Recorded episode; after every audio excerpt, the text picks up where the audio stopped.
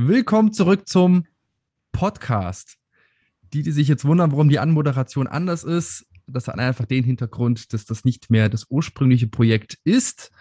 Ähm, die, die dem Podcast schon eine Weile gefolgt sind, haben mitbekommen, irgendwie war es jetzt sehr, sehr lange ruhig. Und ja, jetzt geht's weiter. Diesmal aber nicht alleine, sondern mit Unterstützung von meinem geschätzten Kollegen Sebastian Schäfer. Schön, dass du bei diesem Projekt mit dabei bist, Sebastian. Hey Felix, freut mich sehr. Ich freue mich auf äh, den, das neue Podcast-Format, auf die ganzen Folgen, die wir geplant haben, auf die ganzen geilen Themen und natürlich auch auf unsere Gäste.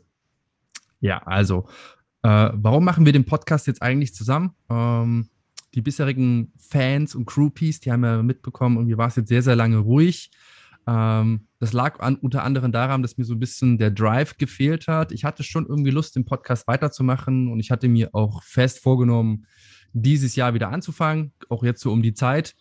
Äh, aber irgendwie haben mir so einfach die Ideen gefehlt. Ich wusste nicht, wen ich als Gast einladen möchte und ähm, andere Projekte waren irgendwie auch interessant und da hat sich das immer weiter nach hinten geschoben, bis dann der Sebastian Anfang des Jahres gefragt hat, ja mal Felix, wollen wir nicht zusammen Podcast machen? Ich dachte so, jawohl, das ist die Verstärkung, die ich brauche und die ich mir gewünscht habe. Und jetzt sind wir hier gemeinsam beim Rehab und Performance Podcast. Ja, sehr geil. Neuer Name auch. Bisher entspannt und schmerzfrei leben. Podcast, da hast du auch äh, bisher über 30 Folgen aufgenommen, ne? Ja, ich glaube, so 33, 34 Folgen waren es insgesamt. Waren ja auch schon ein paar interessante Gäste dabei. Ähm, sehr viele Folgen gegen Ende, die ich dann alleine gemacht hatte und ähm, sind auch sehr viele wichtige Themen abgeklappert worden.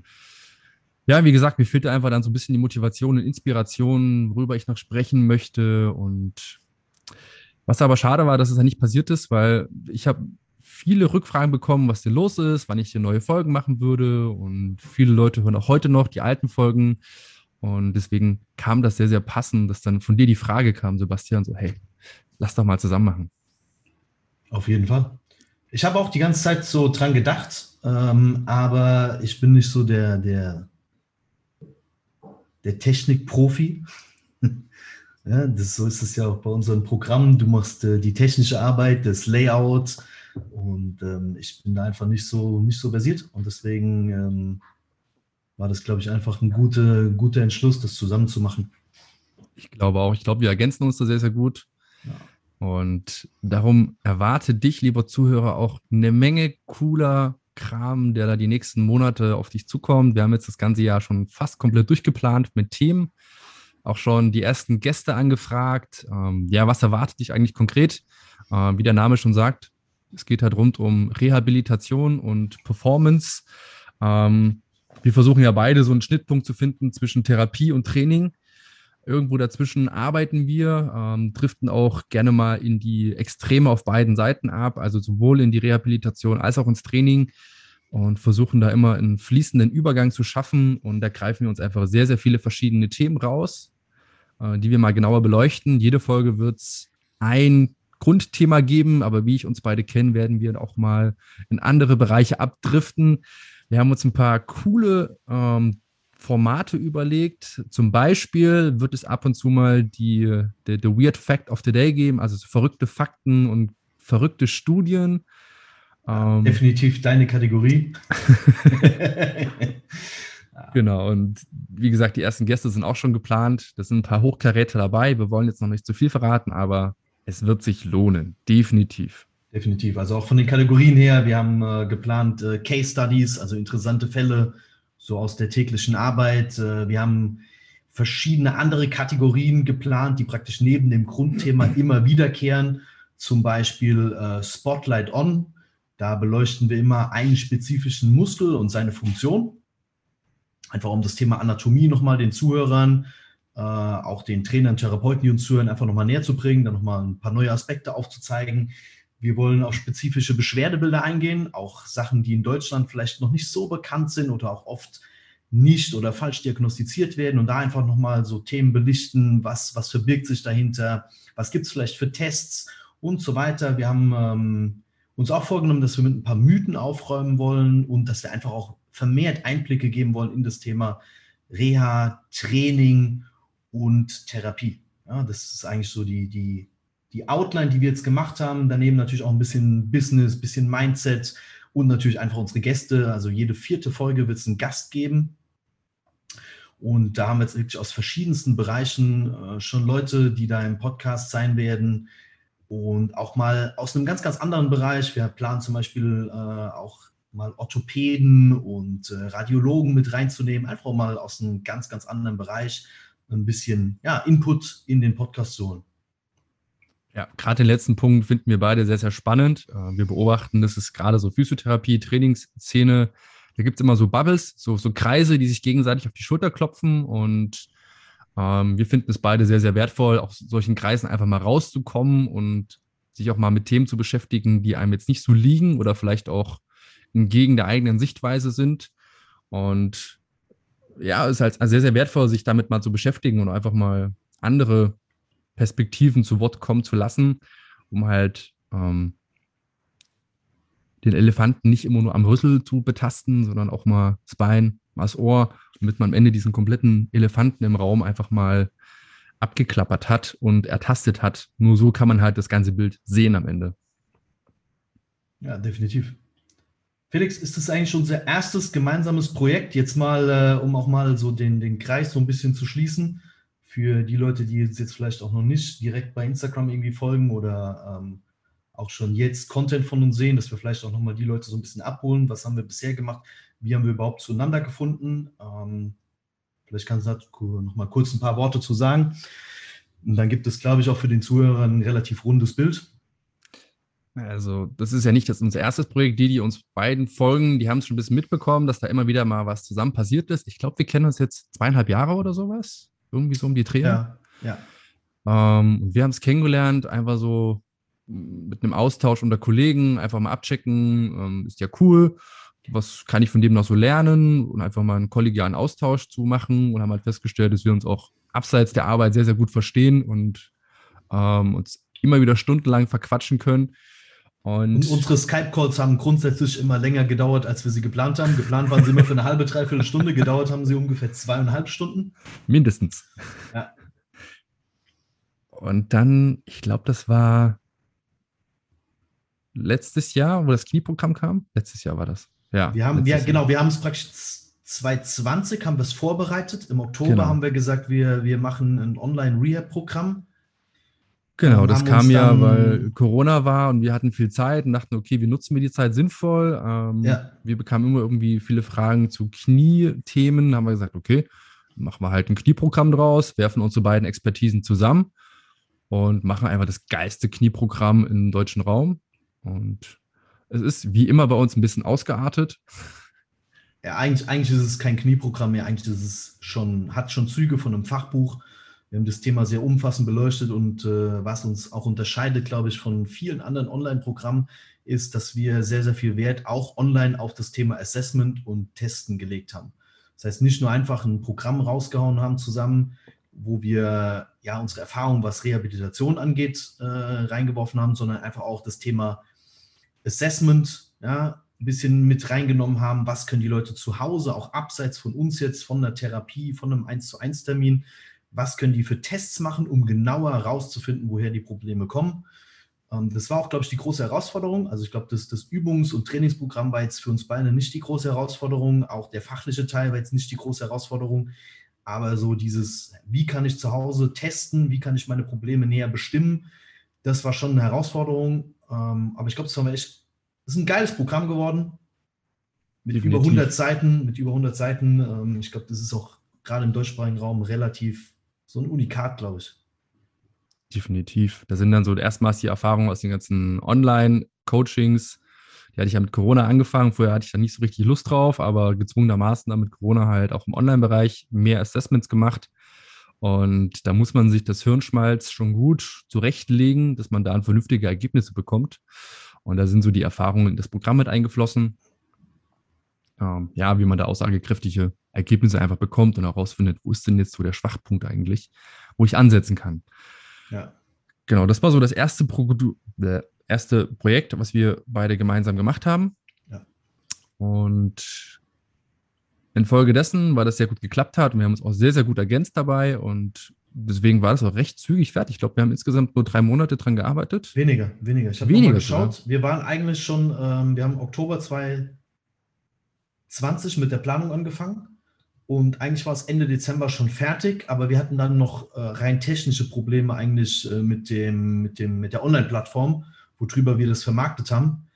Und deswegen ist es dann, glaube ich, erst im Januar, Ende Januar dann wirklich. Stimmt. stimmt. Aber wir waren, wir waren eigentlich schon nach anderthalb Monaten fertig, haben da aber auch echt in der Zeit extrem viel, viel Zeit investiert. Ja, das geht aber auch nur, weil wir uns halt sehr, sehr gut ergänzen und einfach ja. sehr schnell Zuarbeit leisten konnten jedes Mal. Und da war so ein Riesenprojekt einfach recht schnell fertig. Und dann im Nachgang ist ja dann die Idee zu den Seminaren entstanden. Exakt, genau. Da haben die Assassin Correct Seminare ihren Grundstein gehabt. Genau, es waren jetzt schon zwei Durchgänge mittlerweile mit insgesamt fast 30 Trainern und Therapeuten, Osteopathen, Ärzten, also auch ein buntes Potpourri an Teilnehmern. Ja, Deutschland, Österreich, Schweiz ähm, wurde auch sehr, sehr gut direkt angenommen was mich auch persönlich sehr, sehr gefreut hat, dass auch gerade jetzt äh, sich dann wirklich direkt Leute aus Österreich, aus der Schweiz wirklich auf den Weg machen und dazu uns kommen. Geiles, ja. geiles Publikum. Auch gerade hast du gesagt, Ärzte auch mit dabei, wird eine Radiologen, Orthopäden jetzt mit dabei, ähm, was mich auch wirklich sehr, sehr gefreut hat, dass wir nicht nur Trainer und Therapeuten und Osteopathen und so weiter, also Leute aus dem, dem Bereich auch, wo wir uns auch meistens drin bewegen, ansprechen, sondern wirklich äh, Leute aus anderen Bereichen kommen, auch mit interessanten Fragen. Also ich glaube, die haben uns wirklich mit, äh, mit ein paar Fragen richtig gegrillt in den ersten zwei Durchläufen. Aber ein cooles, cooles Projekt, ähm, was mir auch jetzt schon echt sehr, sehr am Herzen liegt. Ja, mir definitiv auch. Es macht mir auch unglaublich viel Spaß. Ich bin jedes Mal überrascht, wie schnell das Wochenende einfach vorbei ist. Gefühlt äh, komme ich an und eine Stunde später ist das Wochenende einfach vorbei, weil einfach es so viel Spaß macht, mit den Teilnehmern zu arbeiten. Ähm, Sag doch vielleicht noch mal ganz, ganz kurz, worum es in den Seminaren geht. Ja, ich wollte gerade dazu kommen. Ja, dass wir das vielleicht auch noch mal. Worum ähm, geht es eigentlich? Ähm, wir haben halt festgestellt in unserer Praxis, dass wir beide halt sehr, sehr effizient im Assessment sind, also halt rausfinden, wo kommen denn eigentlich Probleme her.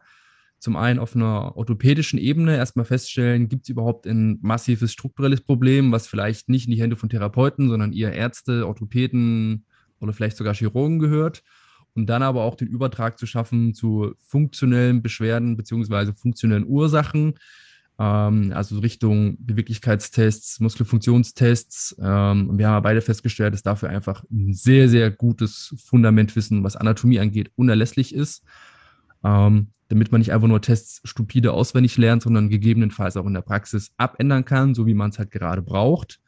Und unser Ziel mit diesem Seminar ist quasi diese, diese Brücke zu schlagen zwischen wie entstehen orthopädische Probleme, beziehungsweise welche Probleme gibt es, was sind so die häufigsten, denen man in der Praxis begegnet, was könnten eventuell funktionelle Ursachen sein, um dann darauf basierend halt anzusetzen mit effizienten Übungen, gezielten Übungen, um halt diese funktionellen Einschränkungen zu beheben, anzugehen und eventuell sogar das orthopädische Problem ähm, natürlich nicht zu verschärfen oder vielleicht sogar zu lösen. Das war so die Idee von dem Seminar. Und ähm, ich weiß nicht, wie es dir geht. Ich kriege immer wieder Feedback und auch Videos von Teilnehmern noch, die dann sagen so, ey, voll krass und hat irgendwie die, die, Arbeit viel effizienter gemacht. Und manche sind aber auch noch hart überfordert am Anfang, das Ganze effizient in die Praxis zu übersetzen. Aber ich glaube, das ist auch völlig normal nach einem Seminar mit so viel Input wie bei uns. Ähm, aber sehr viele sind auch sehr, sehr dankbar und ab Tag eins nach dem Seminar setzen die sofort um und probieren das mit ihren Kunden und äh, Patienten aus und kommen halt zu deutlich besseren Ergebnissen. Ich glaube, das ist halt auch so eine, so eine Frage, die mir sehr, sehr oft begegnet ist. Ähm, ich kriege häufig per Instagram Anfragen von Trainern, Therapeuten, die dann sagen, hey, kann man bei dir Hospitationen machen oder ey, geile Arbeit, wie kommst du so schnell zu so Ergebnissen? Und die denken dann ganz, ganz oft, dass ich in meiner Arbeit irgendwas Besonderes mache, ähm, was aber nicht unbedingt der Fall ist. Also ich glaube, meine Arbeit Klar die ein sehr, sehr hohes Level, aber das ist jetzt nichts super Außergewöhnliches. Ich mache halt, wie du auch, ein sehr, sehr strukturiertes Assessment. Das heißt, ich weiß relativ schnell, woran muss ich überhaupt arbeiten. Und das ist, glaube ich, so ein entscheidender Faktor, weil oft wird halt geraten und das ist dann so, ja, das könnte das und das sein. Dann behandelt man das irgendwie drei, vier Sessions, dann merkt man, ach nee, scheiße, war es vielleicht doch nicht. Ähm, dann wird ein anderer Ansatz verfolgt, aber es fehlt halt so dieses Strukturierte. So Tag eins Wir machen Tests, wir schauen, was funktioniert gut, was funktioniert vielleicht nicht so gut. Gibt es irgendwie orthopädische Sachen, die wir beachten müssen? Ja, so. Und das ist ein strukturiertes Ding und dann weiß ich relativ schnell, was ist mein Fahrplan für die nächsten Sessions. Und das ist halt für mich und für dich ja auch die Grundlage, auch gute Ergebnisse zu erzielen. Ja, und immer wenn ich rate, wenn ich halt auf meinen Erfahrungsschatz vielleicht zurückgreife, das kann gut gehen, das kann aber halt auch gewaltig in die Hose gehen. Ja, es gibt halt so viele orthopädische Problematiken, es gibt so viele verschiedene funktionelle Thematiken, die zum Beispiel zu Leistungsminderung, zu Schmerzen führen können. Das Raten halt, das ist sehr, sehr ungenau am Ende des Tages und ich weiß halt nie, erziele ich damit wirklich ein gutes Ergebnis. Und das war eigentlich die Grundlage, warum wir gesagt haben, okay, wir bringen unsere Tests aus Dutzenden von Seminaren in ein Format, unterscheiden zwischen orthopädisch, Range of Motion, Muskelfunktion und funktionellen Tests und zeigen dann on top noch ein paar Übungen, wie die Teilnehmer dann diese Probleme halt langfristig auch lösen können. Genau. Was uns halt auch noch wichtig war, ähm, das ist mir im Trainingsbereich häufiger passiert, gerade wenn man so Ausbildung Faszientrainer macht oder äh, bei Kollegen irgendwie so private Seminare macht, ähm, dann sind Schmerzen sehr, sehr schnell nur körperlich. Also, dass halt irgendwie, keine Ahnung, Knierotation eingeschränkt ist und deswegen kommen die Knieschmerzen von da. Und da war es uns beiden ja auch sehr, sehr wichtig, auch Red Flags abzuklären, die halt wirklich ernsthaftere Ursachen sind, wo man als Trainer und Therapeut erstmal die Finger von lassen sollte und erstmal Überweisung zum Arzt empfehlen sollte. Also das war uns halt auch sehr, sehr wichtig, da so ein Bewusstsein für zu schaffen, dass das zwar nicht so häufig ist, aber durchaus passieren kann. Und dass man da nicht einfach stumpf irgendwie mit, mit der Faszienrolle drüber marschiert oder irgendwelche manuellen Techniken macht und dann hofft, dass, keine Ahnung, Räume besser wird. So ja. funktioniert es halt leider nicht. Genau. Und halt auch eine Sache, die wir auch sehr, sehr stark fokussiert haben, ist auch einfach den Leuten zu sagen, pass auf, ihr müsst nicht diese abgefreakten Theorien verfolgen. Also keine Ahnung, der hat mit im Alter von fünf Jahren mal den Fußzeh gebrochen und deswegen ist jetzt mit 22 äh, die komplette Kette am Arsch. Aber wenn halt jemand ein Jahr lang Knieschmerzen hat und war schon bei drei, vier Therapeuten, Chiropraktiker, Physio, hat vielleicht schon einen Trainingsansatz verfolgt und es ist noch nicht besser geworden, dann einfach auch mal sich die ganze Kette anzuschauen, mal in Richtung Sprunggelenke zu gehen, mal in Richtung Hüftgelenk, mal zu schauen, okay, was passiert oben drüber und drunter. Das war uns ein Anliegen, einfach den Leuten zu sagen, okay, schaut nicht immer dahin, wo das Problem aktuell ist, sondern ja, gerade wenn der Kunde schon ein bisschen was durchgemacht hat an Therapie, an Training und hat immer noch keine Linderung, dann macht doch mal so die Augen ein bisschen auf und schaut vielleicht auch mal so über den Tellerrand hinaus und guckt einfach mal, was ihr seht. Das müssen nicht die super abgefreakten Sachen machen, aber zumindest immer mal so die Ebene oben drüber und unten drunter sollte man schon im Blick haben. Absolut. Genau. Und das war so die Grundidee von den Seminaren. Ja. So, jetzt haben wir schon eigentlich fast alles. Ja, das waren unsere bisherigen Projekte. Knee Rehab, Online-Programm, Assess and Correct 3. Zwischendrin haben wir natürlich auch noch andere Sachen äh, gemacht. Dazu sagen wir aber, glaube ich, in der nächsten oder übernächsten Folge mal ein bisschen was. Da kommt noch ein neues Projekt, wo wir auch gerade dran arbeiten. Genau, kamen sehr viele Rückfragen, vor allem auf den Seminaren. Da dachten wir uns, Mensch, das ist ein Thema, das geht in Deutschland auch gerne unter. Ja gerne zu spät festgestellt und da wollen wir einfach eine Lösung anbieten, ähm, wie Therapeuten damit in der Praxis besser umgehen oder wie halt Betroffene sich selber helfen können. Ja, aber da erzählen wir, glaube ich, äh, in der nächsten Folge, genau. weil da haben wir sowieso ein geiles Thema, was auch super da reinpasst. Ähm, können wir noch ein bisschen was dazu erzählen. Ich habe, als ich gescriptet habe, gedacht, wie fängt man die erste Folge so eines neuen Abschnitts, ja, die erste Episode, wie kann man die anfangen? Und da habe ich mir gedacht, hey, ein ganz, ganz häufiges Thema, zumindest auch bei meinen Kunden, äh, was so beiläufig immer gefragt wird, so wie gestalte ich denn mein Warm-up? Und da habe ich gesagt, Warm-up ist ein geiles Thema, passt auch so zur ersten Episode. Und mich würde jetzt einfach mal so interessieren, so zwei, drei Punkte, von dir zum Thema Warm-up. Welche, welche Bedeutung hat Warm-up für dich? Was ist so deine Empfehlung, auch jetzt sportübergreifend ähm, für deine Kunden? Und was sind so ja die wichtigen Keypoints einfach? Ja? Also wenn du es einfach mal kurz zusammenfassen müsstest, was fällt dir da direkt zum Thema Warm-up ein? Also zunächst fällt mir immer ein, und das gebe ich auch bei anderen Ausbildungen, die ich gebe, immer weiter, ich finde diesen Begriff Warm-up sehr unglücklich gewählt. Das impliziert immer, Warm-up impliziert, man macht sich warm, man muss irgendwie Körperkerntemperatur nach oben fahren. Ähm, ich finde den Begriff Trainingsvorbereitung viel passender. ähm, weil er schon eine gewisse Richtung vorgibt. Man bereitet sich halt auf das Training vor. Ähm, und je nach Sport kann es ja komplett anders aussehen. Ein Läufer wird sich anders aufs Training vorbereiten als ein Powerlifter, anders als ein Gymnastikathlet. Und das ist somit das Wichtigste, ähm, was ich mitgeben möchte und auch kann. Das ist einfach, es ist kein Warm-up. Das kann Teil davon sein von der Trainingsvorbereitung. Aber ist es nicht immer und muss es auch nicht sein in meiner Welt. Ähm, zweiter Punkt ist, ähm, ich mache die Empfehlung immer sehr stark davon abhängig, wie so der Alltag aussieht ähm, oder auch bei mir selber, je nachdem, wie mein Tag gerade aussah, wärme ich mich anders auf oder bereite mich anders aufs Training vor. Wenn ich den ganzen Tag, so wie heute, irgendwie nur Büro mache und ein Programm bastel und dann noch einen Podcast aufnehme, wenn ich jetzt nach dem Podcast ins Training gehen würde, ich würde mich wahrscheinlich erstmal ein paar Minuten aufs Laufband stellen oder aufs Radergometer, um einfach die Körperkerntemperatur ein bisschen hochzufahren, um den Kreislauf in Schwung zu bringen dann je nachdem, ähm, wie ich gerade selber so Schwachstellen bei mir feststelle, würde ich daran ein paar Minuten arbeiten mit ein, zwei gezielten Drills. Und dann geht es bei mir schon in die Aufwärmsätze. Dann mache ich halt das Training an sich mit leichterem Gewicht, je nachdem, wie schwer es wird, zwei, drei Aufwärmsätze und dann geht's los. Und das ist auch so der dritte Punkt, den ich mitgeben möchte. Ähm, Warm-up muss nicht kompliziert sein. Trainingsvorbereitung muss nicht kompliziert sein. Ähm, das ist so ein Punkt, mit dem experimentiere ich gerade so ein bisschen. Ich nenne das Ausprobieren versus Ausbeuten. Ähm, Training ist in sehr vielen Aspekten häufig so ausbeuterisch. Man macht halt sehr lange immer wieder das Gleiche. Ähm, und bei mir geht da relativ schnell der Spaß verloren. Also wenn du mich ein halbes Jahr auf ein Squad-Programm setzt, dann wird mir sehr schnell langweilig werden. Und ich nutze das, die Trainingsvorbereitung in letzter Zeit sehr häufig, um auch ein bisschen zu spielen und mit Übungen auszuprobieren und auch mal Sachen, die ich auf Instagram sehe, wo ich normalerweise sage, wow, es sieht irgendwie weird aus, ich weiß nicht, ob das jetzt so eine geile Übung ist, probiere ich da einfach mal aus. Einfach auch, weil es so von Bewegungsplanung her, Koordination eine neue Herausforderung ist und da auch ein bisschen mehr Ausprobieren drin zu haben und nicht nur dieses Ausbeuterische. Das sind so die drei Punkte, die ich da mitgeben möchte. Also Warm-up ist ein unglücklicher Begriff, mhm. eher Trainingsvorbereitung. Mhm. Ähm, je nachdem, wie der Alltag ist, äh, anders vorbereiten. Das habe ich schon gesagt, wenn man viel sitzt, dann macht es wahrscheinlich Sinn, sich wirklich aufzuwärmen. Wenn man aber den ganzen Tag auf dem Bein ist, wie so ein Kellner, macht es jetzt meiner Meinung nach nicht so viel Sinn.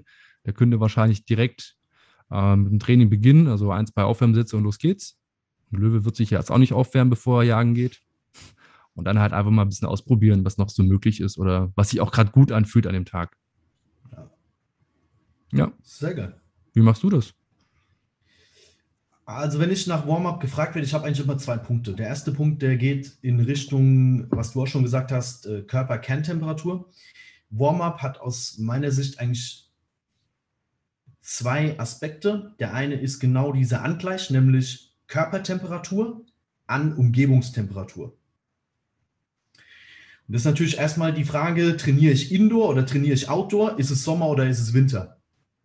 Ja, also wenn ich jetzt Outdoor trainiere, komme jetzt aus dem Büro, meine Körperkerntemperatur ist irgendwo bei 36,5 Grad und ich gehe jetzt ins Stadion und laufe da ein paar Runden und im Stadion ist es halt an dem Tag 5 Grad, hat das Thema Angleichen der Temperaturen eine deutlich, ja, einen deutlich wichtigeren Aspekt als jetzt zum Beispiel im Sommer, wenn es draußen 30 Grad ist und meine Körpertemperatur ist wieder 36,5 Grad.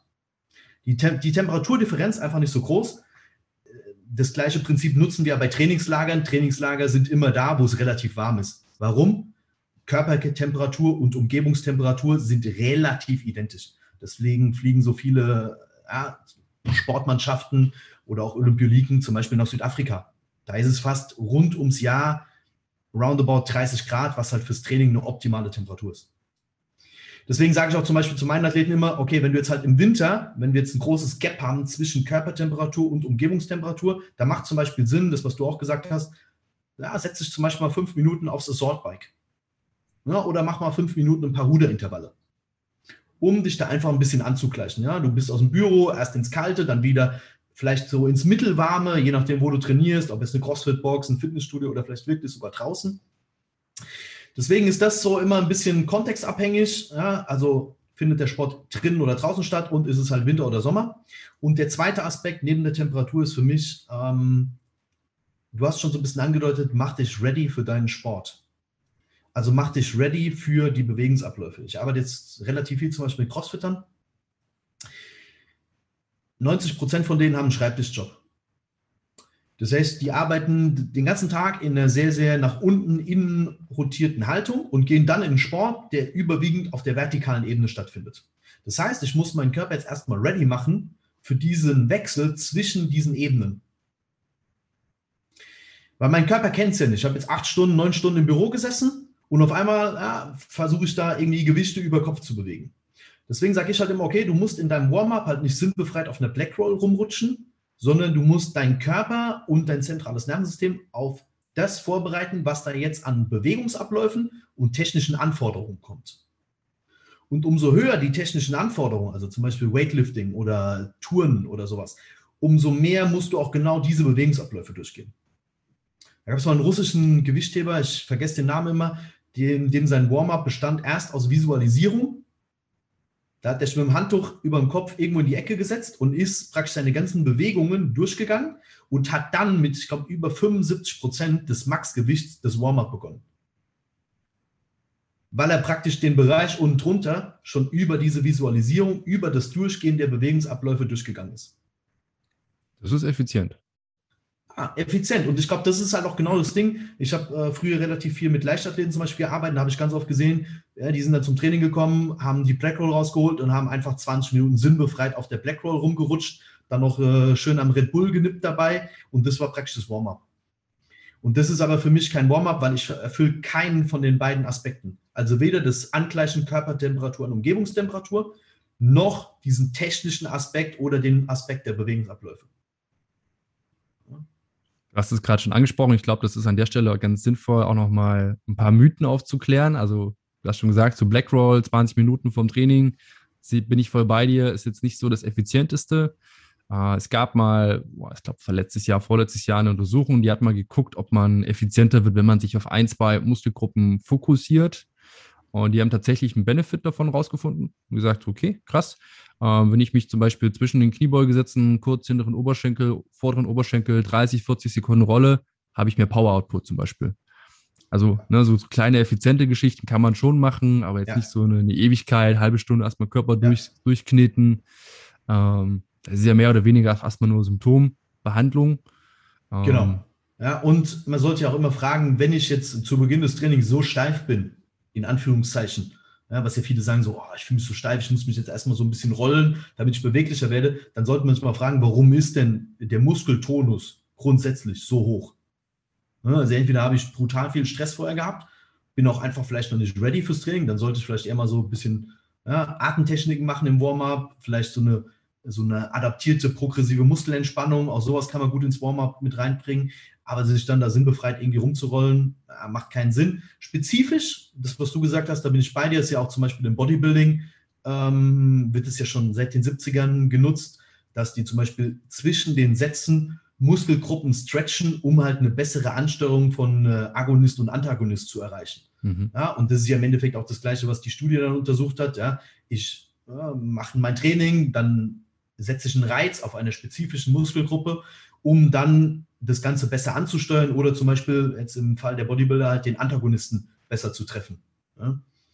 Das ist ja eine zielgerichtete Sache, sehr fokussiert, ähm, auch sehr effizient. Du nutzt im Endeffekt eine Pause, die du sowieso machst, um dein Training bzw. dein Übungsoutput zu verbessern.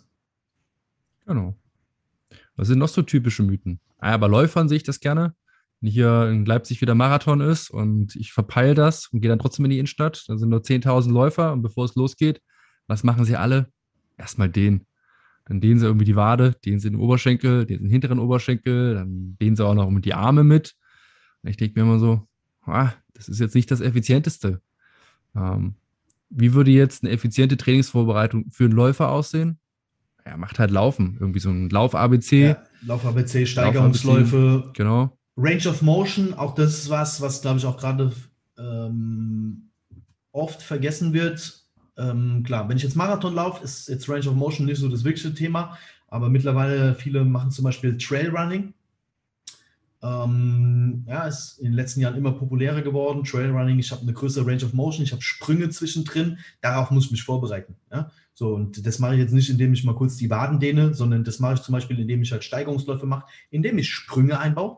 Ja, da muss ich mich halt nicht wundern, wenn ich dann den ersten Sprung über eine Wurzel mache und dann direkt umknick, Ja, wenn mein Körper den ganzen Tag im Endeffekt keinen Bezug zum Thema Sprünge gehabt hat, weil ich einfach an meinem Schreibtisch gesessen habe und ich dann ohne Vorbereitung in so eine Bewegung reingehe. Deswegen halt Steigungsläufe, Sprünge, so Sachen wie Hopserlauf, ja, ist, ist ein super altes Thema, aber ja, ich kreiere genau das. Ich gehe Sprünge durch, ich gehe Range of Motion durch, ich bewege die Hauptgelenke durch, solche Sachen. Ja, und so indirekt hast du auch noch ein weiteres Thema angesprochen, das ist das Thema Awareness. Trailrun erfordert ja nur sehr viel Fokus. Ja. Äh, ich brauche eine erhöhte Aufmerksamkeit. Das würde halt auch ins Thema Trainingsvorbereitung mit reinfallen, weil wie geht es den meisten, wenn sie acht Stunden am PC gesessen haben?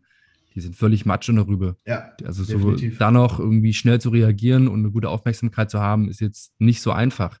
Und da würde in Trainingsvorbereitung halt mit reinfallen, irgendwie den Sympathikotonus hochzufahren, dass die, die Verarbeitung effizienter wird, ich auch wieder schnell reagieren kann, vielleicht so ein paar äh, Reaktionsgeschichten mit einbauen, äh, was ja auch mit Sprüngen funktionieren kann. Man kann es ja auch koppeln Definitiv. miteinander, man muss das ja nicht alles getrennt voneinander machen, damit ich halt dann auch bei sowas effizient arbeiten kann. Das ist jetzt ja. für einen Bodybuilder vielleicht nicht so relevant, für einen Powerlifter ja. vielleicht auch nicht, aber wenn ich halt irgendwie Trailrunning machen möchte oder andere koordinative Geschichten habe, wie Gymnastik oder am Reck arbeiten, dann muss das schon mit drin sein. Da muss ich effizient und schnell arbeiten können. Ja. Ich glaube auch gerade für unsere Zuhörer, die so Kraftsport machen, ähm, da ist dann einfach auch wichtig, das, was du halt gesagt hast, so äh, Körpertemperatur, spezifische Aktivierungstrills, also wenn ich zum Beispiel weiß, keine Ahnung, mein äh, Schwachpunkt sind meine Schultern oder meine Rotatormanschette, hey, da mache ich halt dafür ein, zwei Übungen. Das muss jetzt ja nichts Hochtrabendes sein, sondern mache ich halt ein paar Pulle-Parts, ein bisschen Außenrotation, Ellbogen hoch, Ellbogen tief, einfach um diese Bereiche wieder besser anzusteuern. Was mache ich dadurch? Ja, ich trigger so ein bisschen die Mind-Muscle Connection. So, und dann, das, was du ganz, ganz am Anfang gesagt hast, dann gehe ich in meine Aufwärmsätze rein. Ja, also, was ist das beste Warm-up für Kniebeugen? Kniebeugen. Ja, halt dann noch nicht mit 85 Prozent ja, meines Maxgewichts, sondern ja, da fange ich halt mal locker easy mit 65 Prozent zum Beispiel an. Ja? Genau. So, und gehe dann langsam hoch. Ja? So, und dann sind meine Warm-up-Sätze schon Teil des spezifischen Warm-ups, neben halt zum Beispiel solchen Aktivierungsgeschichten. Ja, und der Teil vorher, also die Körpertemperatur und Umgebungstemperatur angleichen, ist dann halt eher so das unspezifische Warm-up. So, und das Ganze dauert im Endeffekt 10 Minuten. 5 Minuten Assault Bike oder Rower oder was auch immer dann noch fünf Minuten im Endeffekt kurz aktivieren. Das Ganze kann man dann schon kombinieren, zum Beispiel mit den ersten Warm-up-Sätzen Kniebeuge und schon bin ich nach zehn Minuten völlig ready für ein geiles Training. Zehn Minuten klingt für viele jetzt wahrscheinlich recht kurz. Ich muss mich da immer an meinen Dozenten bei meiner ersten Fitnesstrainer B-Lizenz-Ausbildung erinnern. Äh, ein sehr, sehr kompetenter Mann und er, ich frage mich jetzt bitte nicht, welche Quelle er da angeführt hat oder wo er das her hatte. Da hat man gesagt, damit der Körper wirklich bereit für Höchstleistung ist und komplett bereit mit allem drum und dran, würde man 45 Minuten brauchen. Aber es ist halt super ineffizient, weil einfach super viel Energie schon verloren gegangen ist. Deswegen macht das keiner. Deswegen sollte sich ein effizientes Warm-up nicht länger als 15 Minuten hinziehen. Definitiv. Wenn, wenn ich mir jetzt überlege, ich will irgendwie Marathon laufen, ne, irgendwie vier Stunden unterwegs und müsste mich jetzt noch 45 Minuten aufwärmen, boah, da ist schon viel Energie für den eigentlichen Lauf verloren gegangen. Und was wir auch bei unseren Seminaren, auch Assassin Correct, gerade immer wieder erzählen, ist ja, dass die Leute sich auch an Prinzipien halten sollen. Nicht immer nur genau die Methoden, sondern Prinzipien. So, und das Thema ist jetzt, wenn, wenn wir jetzt gesund sind, ja, also haben keine Verletzungen, uns geht's gut, keine Schmerzen, keine Range of Motion eingeschränkt, keine funktionellen Probleme, hey, dann kann ich in fünf bis zehn Minuten ein massiv geiles Warm-up machen, mit dem ich ideal auf mein Training vorbereitet bin. Wenn ich aber gerade eine Knie-OP hatte, acht Wochen Post-OP bin, ich merke so, Ansteuerung Quadrizeps ist noch nicht so gut, Hüfte ist ein bisschen eingerostet. Okay, dann muss ich halt in dem Fall vielleicht mein Warm-up verlängern auf 15 bis 20 Minuten. Dann lege ich vielleicht mehr Fokus auf die Aktivierungsgeschichten, bevor ich dann an größere Übungen gehe. Und das ist ja auch immer so, das so halte ich an Prinzipien. Also wenn du keine Probleme hast, Training ist immer eine Abwägung zwischen Risiko und Nutzen. Klar kann ich mich 45 Minuten warm machen und das Risiko einer Verletzung sehr, sehr stark senken, aber es ist halt immer eine Abwägung Risiko-Nutzen. Aber wenn ich halt schon merke oder ja, ich habe Post-OP Schmerzen, habe noch Einschränkungen, dann kann ich halt in der spezifischen Situation zum Beispiel ein Warm-up einfach ein bisschen hochfahren und halt den Fokus mehr auf einzelne Bereiche, wie zum Beispiel Aktivierung oder halt Range of Motion, ja, also zum Beispiel noch Mobility Trills, Ansteuerungstrills und so weiter. Das ist, glaube ich, einfach das Thema. Also jeder für sich auch so ein bisschen individuell schauen, was passt am besten zu meiner aktuellen Situation. Genau, du hast sie jetzt schon angesprochen, du hast meine Frage weggenommen. Wir haben jetzt sehr lange über Sportler gesprochen. Jetzt, ja. äh, nein, es war eine sehr effiziente Überleitung. Definitiv. Aber es werden auch einige Leute zuhören, gerade so von, von den, den ursprünglichen Hörern, die selber Beschwerden haben. Und da kann die Geschichte ja schon mal ein bisschen anders aussehen. Gerade bei mir sind es jetzt in meinem Fall häufig Leute mit Rückenschmerzen, die dann äh, fragen, hey, wie kann ich mein Warm-up so gestalten, dass es im Training besser funktioniert? Äh, du hast jetzt schon ein paar Sachen angesprochen, dann konzentriert man sich halt zum Beispiel mehr auf Aktivierung einzelner Muskeln, wenn das denn relevant ist. Äh, bei mir bei Rückenschmerzen ist natürlich Bandscheibenvorfall sehr häufig ein Thema. Sehr häufig ist es halt flexionsbetont. Wie sieht der Alltag der meisten Menschen aus? Sehr flexionsbetont. Wir sind viel nach vorne gerichtet.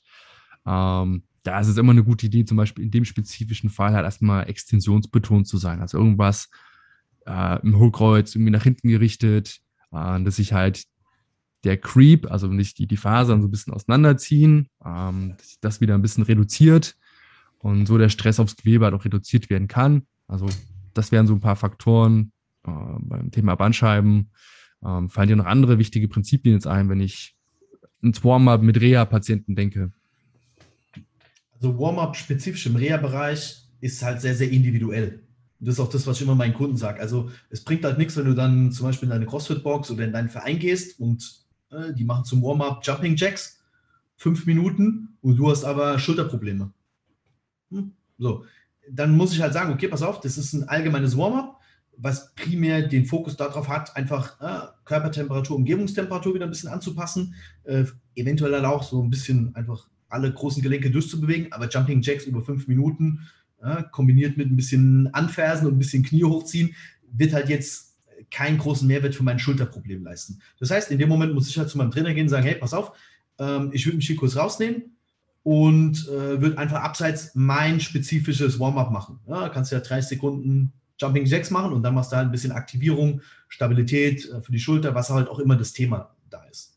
Also Warm-up ist halt gerade im Reha-Bereich, gerade im Bereich, wenn wir mit Leuten arbeiten, die einfach Schmerzen haben, immer sehr, sehr individuell. Ja? Und das, was du auch beim Bandscheibenvorfall gesagt hast, wenn halt jetzt das Thema Flexion ist und Flexion halt den Schmerz triggert und ich mache jetzt im Training erstmal mit denen ein paar Sachen in Extension, dann schaffe ich ja im Körper Kapazitäten, auch wieder die Flexion zu tolerieren. Genau. So, das heißt, wenn die ersten drei Übungen dann eher extensionsdominant sind, kann ich vielleicht als vierte Übung nochmal irgendwas mit leichter Flexion machen, ohne dass der jetzt gleich sagt, boah, das hat jetzt mein Schmerz oder meine Ausstrahlung zum Beispiel krass getriggert. Ja? Also man muss es einfach ein bisschen individueller machen. Und das ist, glaube ich, einfach das Wichtige auch für, für alle Zuhörer, auch für die Trainer, Therapeuten, wenn ich selbst die Ahnung davon habe und denke, ich kann da was Gutes zusammenstellen, dann go for it. Wenn ich merke, okay, ich stoße da einfach meine Grenzen, dann muss ich mir halt Hilfe holen von einem guten Trainer, von einem Sporttherapeuten, ja, was auch immer, von einem Physiotherapeuten, der mir dann einfach da ein bisschen zur Seite steht und mir einfach zeigt, was kann ich da machen, um trotzdem weiter zu trainieren, weil ich glaube, das ist das, was immer möglich sein muss. Bewegung geht immer irgendwie. Man muss halt nur den richtigen Weg in diese Bewegung finden. Genau. Und da ist halt eins unserer wichtigsten Prinzipien, Scheiße sein lassen. Also einfach mal nicht die ganze Zeit in der Suppe rumrühren, sondern ähm, Gelenke einfach mal in Ruhe lassen, beziehungsweise eine Gelenkstellung in Ruhe lassen, die halt Probleme auslöst und halt eher drum trainieren. Definitiv.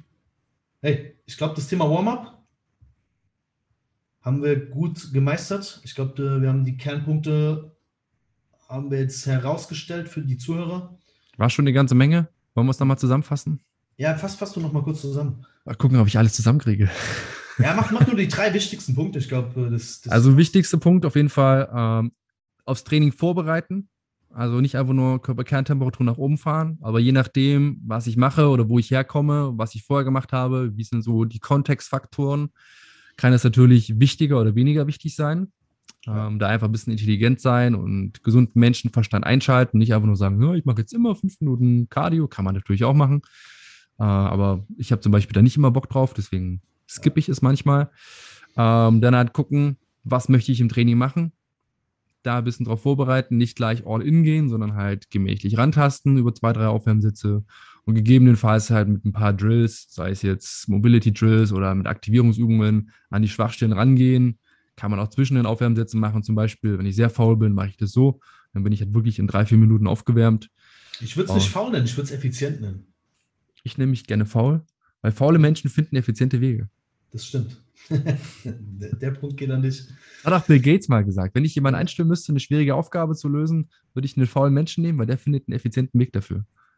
Ja, definitiv. Ja, ja und ähm, wichtigster Punkt, Punkt Nummer vier, wenn ich gerade irgendwo Probleme habe, dann halt einfach scheiße sein lassen und vielleicht die Übung, die es triggern könnte, eher später im Training machen äh, und vorher mit den Übungen davor Kapazitäten schaffen.